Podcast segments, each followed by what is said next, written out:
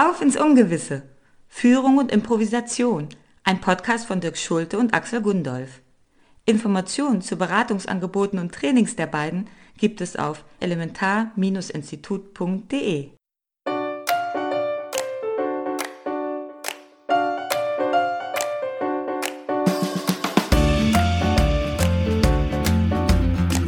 Das Leben ist nicht vorhersehbar und nichts passiert so, wie wir es geplant haben. Schade, aber kein Problem. Denn es gibt bereits seit Jahrzehnten eine Disziplin, die uns lehrt, flexibel und schnell auf das Ungewisse reagieren zu können. Die Improvisation. Dabei geht es aber nicht um Business-Theater. Im Gegenteil. Mit der Haltung der Improvisation gehen Menschen und Organisationen aufmerksamer, kreativer und produktiver mit dem Unvorhersehbaren um. Und das Beste ist, improvisieren kann man lernen. Hallo Dirk. Hallo Axel. Das ist wieder eine weitere Episode unseres Podcasts. Was ist heute unser Thema? Heute ist das Thema, es gibt keine Fehler. Was? Das kann doch nicht sein. Natürlich gibt es Fehler.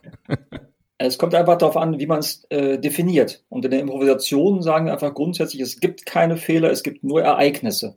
Mhm. Ja, denn, also gerade wenn zum Beispiel in einem, in einem Unternehmen, wenn es einen Statusunterschied gibt, aber sonst auch, wenn, äh, wenn dann gesagt wird, du hast einen Fehler gemacht, das war falsch, ja, dann entstehen sofort Vorwürfe, Urteile und auf der anderen Seite oft dann auch Scham und insgesamt eine negative Dynamik, weil was, was gerne passiert, psychologisch gesehen, ist, dass dann der, der, die eine Person wird zum Kind, das getadelt wird, und die andere Person wird zum Elternteil. Und egal, ob das Kind dann äh, da er sich anpasst in dem Moment oder rebellisch ist, aber es ist eine Störung der Beziehung ganz oft. Und das kann man verhindern. Ja, ich verstehe, was du meinst. Und ich glaube, wenn wir über Fehler reden, so ein Buzzword ja schon fast im, im Business-Kontext ist ja die, die Fehlerkultur. Also viele behaupten ja erstmal von sich, wir arbeiten hier an unserer Fehlerkultur oder wir verbessern unsere Fehlerkultur. Aber ich muss sagen, mir ist kaum eine Organisation bekannt, der ich begegnet wäre, bei der Fehler eben dann doch nicht verbunden sind mit dem Ärger, den du da gerade eben beschrieben hast auf der einen Seite und dann eben auch, ja, diesen möglicherweise Schamgefühlen auf der anderen Seite. Und das klingt jetzt erstmal sehr emotional und, und äh, psychologisch. Aber wenn man es mal an einem ganz einfachen Beispiel sich anguckt, Zielvereinbarungen. Ja, ist ja was, was es in ganz vielen Organisationen, ganz vielen äh, Unternehmen gibt, individuelle Zielvereinbarungen. Und das soll die Leute motivieren, was irgendwie gut zu machen und richtig zu machen. Aber wenn man sich halt anguckt, was passiert, wenn derjenige oder diejenige ihr Ziel nicht erreicht, ist das eben mit Sanktionen verbunden. Und sei es, dass es so ist, also es gibt einfach kritisches Feedback, vielleicht verschlechtern sich die Karrierechancen oder einfach auch der Bonus ist geringer. Also auch die Abwesenheit einer Belohnung ist ja dann quasi eine Sanktion. Und letztlich wird damit gesagt, naja, du hast Fehler gemacht und deswegen wirst du bestraft. Wenn das so ist und man, man äh, setzt ein Ziel von außen und, und dann muss jemand das erreichen, das würde ja heißen, dass man von vornherein alles schon weiß. Aber es ist halt nicht alles planbar.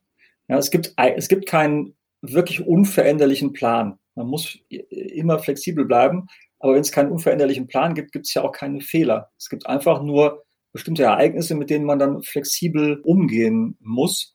Wenn man dann sich damit beschäftigt, wer hat eigentlich jetzt den Fehler gemacht und dann sucht man die Schuldigen und man ist die ganze Zeit damit beschäftigt, irgendwie, was ist denn hier eigentlich schiefgelaufen und so, äh, dann ist man nicht im Jetzt, dann ist man in der Vergangenheit die ganze Zeit und ähm, kann aber gar nicht mehr agieren in diesem Moment und die Wettbewerber ziehen vorbei. Es gibt ein äh, total schönes Beispiel aus dem äh, Bereich der Musik, und zwar der äh, legendäre Jazzmusiker Herbie Hancock, ähm, der damals noch relativ jung war, hat mit der Legende Miles Davis zusammengespielt und äh, Herbie Hancock hat sich bei einem Auftritt so krass verspielt und einen völlig falschen Akkord gespielt, dass es ihm so peinlich war, dass er dann aufgehört hat zu spielen und die Hände, also er beschreibt das, wie er die Hände über den Kopf gelegt hat. Und dann, hat er, und dann erzählt er, dass Miles Davis nur ganz kurz zögert und dann spielt er so, sagt er, dass das, was ich gespielt habe, nicht mehr falsch war. Hm. Das heißt, er macht so weiter, ja, dass es kein Fehler ist. Und das ist genau das, worum es geht, so weiterzumachen, dass, dass nicht der andere beschämt wird oder ins Unrecht gestellt wird, sondern dass es einfach nicht mehr falsch ist. Und das ist die Haltung, um die es hier geht. Ja, eine, eine super Geschichte, finde ich irgendwie auch total berührend, dieses, äh, dieses Gefühl zu haben, ich habe da gerade einen schlimmen Fehler gemacht in einer ganz, ganz entscheidenden Situation und dann hat jemand anders die, ja nicht nur die Größe, sondern auch eben so diese Weitsicht, diese intellektuelle Klarheit ja schon eigentlich auch, zu sagen, ja, machen wir da weiter und dann ist das, dann ergibt das ein Gesamtkunstwerk am Ende es gibt ja auch so klassische Beispiele, die immer wieder gerne zitiert werden von, von Unternehmen, die äh, auf dem Weg waren, etwas zu erfinden, sozusagen, die auch da einen Plan hatten und da völlig gescheitert sind, aber dann festgestellt haben, das, was sie da sozusagen aus Versehen gemacht haben, also der Fehler, dann einfach ein, ein Megaprodukt wurde. Coca-Cola ist so ein Beispiel, das war nicht so geplant, dass da sozusagen diese Brause da rauskommt. Die Post-it-Notes ist auch ein ganz klassisches Beispiel, die Play-Doh-Knete. Jetzt wollen wir natürlich nicht dafür werben, einfach mal Dinge absichtlich in den Sand zu setzen und einfach irgendeinen Quatsch zu machen und dann zu sagen, ja, aber bei Coca-Cola hat es auch funktioniert. Die Beispiele zeigen aber natürlich, dass so vermeintliche Fehler sich später eben als genau richtig erweisen können und das auch oft tun, weil man ja einfach, wenn man darauf der, auf der Basis weitermacht, sich eigentlich immer auf dem richtigen Weg letztlich befindet. Ja, das Weitermachen ist tatsächlich einfach das, nicht in diesen Schuldzuweisungen hängen zu bleiben, sondern wirklich zu gucken, okay, das ist jetzt anders gelaufen, als ich mir das vorgestellt hatte. Und da aber auch dann offen und wach zu bleiben, zu sehen, okay, was, aber was liegen hier für Chancen drin? Was, was, was sind hier, was entstehen für Potenziale, mit denen ich nicht äh, gerechnet hatte? Und aber dafür ist es natürlich einfach total essentiell, dass es eine Kultur gibt in einem Unternehmen, wo Fehler möglich sind, weil äh, das Vertrauen auch herrscht, auch bei den Mitarbeitern und aber auch bei den Führungskräften, dass das dass da okay mit umgegangen wird, eben, dass nicht beschämt wird. Weil nur dann ist es ja auch möglich, dass, dass Mitarbeiter Verantwortung übernehmen, Entscheidungen treffen und vor allen Dingen zum Beispiel auch offen über Fehler zu sprechen. Also weil, wenn das, wenn das negativ ähm, sanktioniert wird, dann führt das natürlich zu einer Kultur der Vertuschung, äh, Stichwort Dieselskandal oder so, äh, wo die Leute einfach das Gefühl haben, ich, ich kann ja nicht offen mit den Fehlern umgehen. Ja, dann versuche ich natürlich irgendwie wenigstens dafür zu sorgen, dass, dass mir nichts angehängt werden kann. Und das ist für das Unternehmen aber natürlich nicht gut. Wenn man das umgekehrte hinbekommt, nämlich dass die Leute ihre Angst vor Entscheidungen verlieren, weil sie denken, dass sie Fehler machen dürfen oder dass Dinge auch schief gehen können oder dass es halt eben einfach unbekannt ist, worauf man sich da einlässt, äh, dann hat das nebenbei auch noch den Vorteil, dass man sehr viel schneller Entscheidungen treffen kann.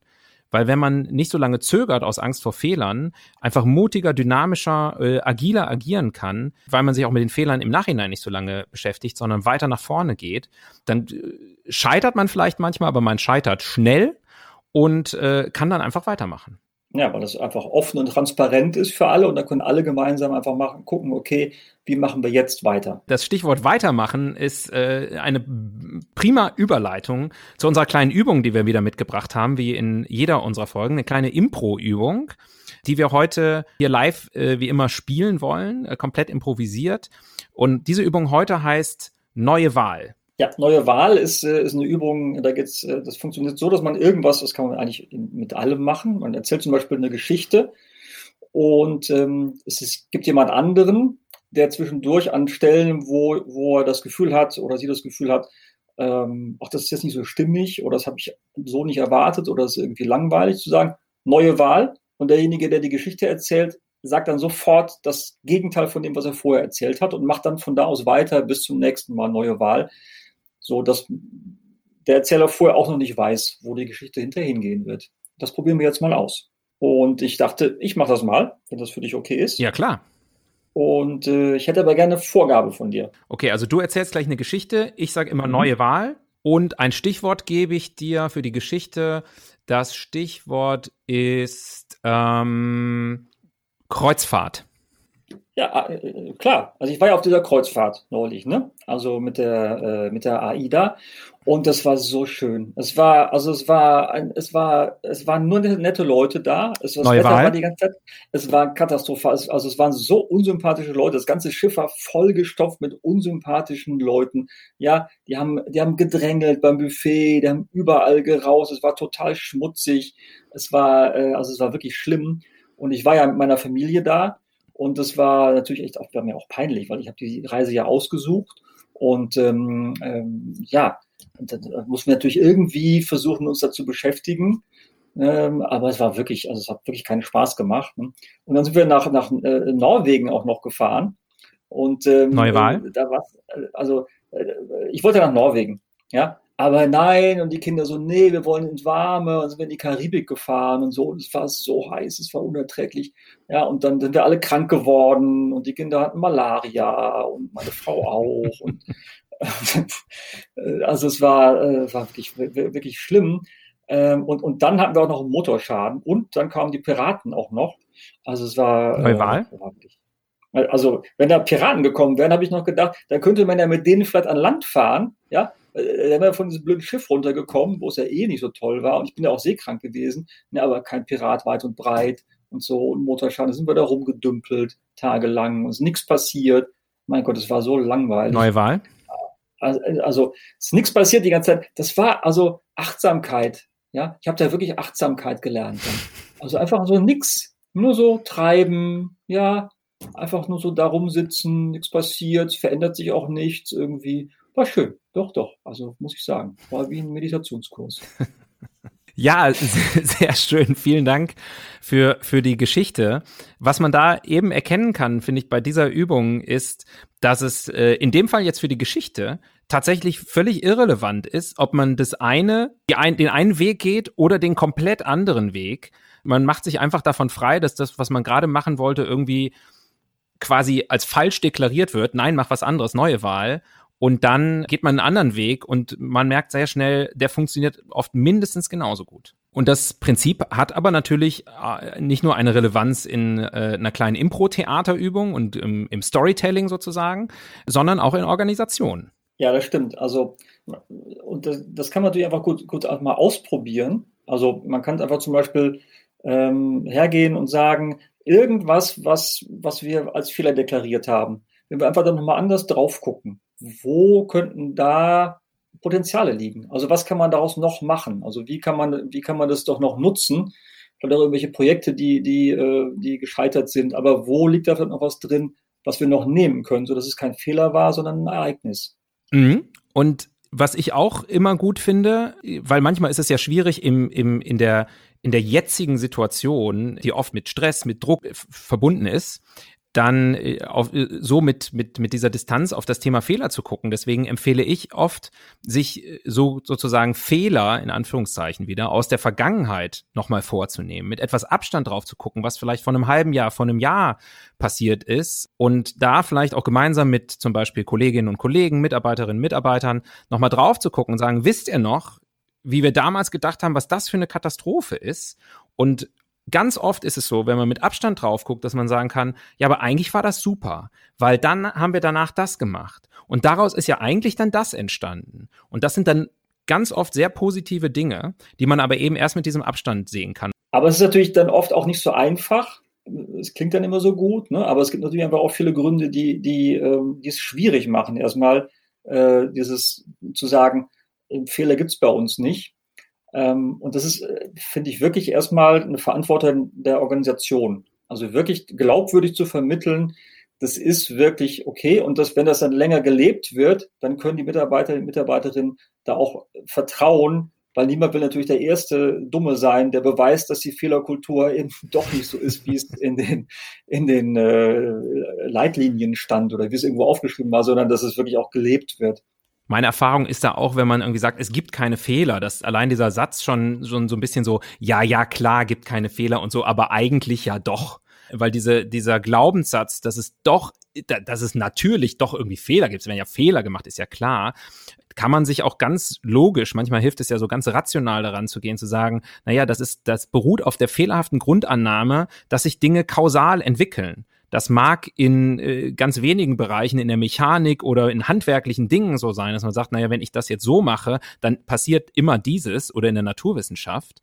Aber in den komplexen Welten, in denen sich die meisten Organisationen heute bewegen, wenn Entscheidungen getroffen werden, ist es eigentlich nie so, dass aus A immer zwangsläufig B folgt, sondern es könnte genauso gut C, D oder J äh, daraus folgen. Und wenn man sich das klar macht, dass das einfach nicht zwangsläufig ist, dann weiß man auch, dass man nachher aus dem Ergebnis nicht den Rückschluss ziehen kann, dass das, was man da vorher gemacht hat, da falsch war, weil es natürlich dahin geführt hat. Es hätte auch ganz woanders hinführen können. Und deswegen kann man im Grunde mindestens im Vorhinein richtig und falsch gar nicht unterscheiden.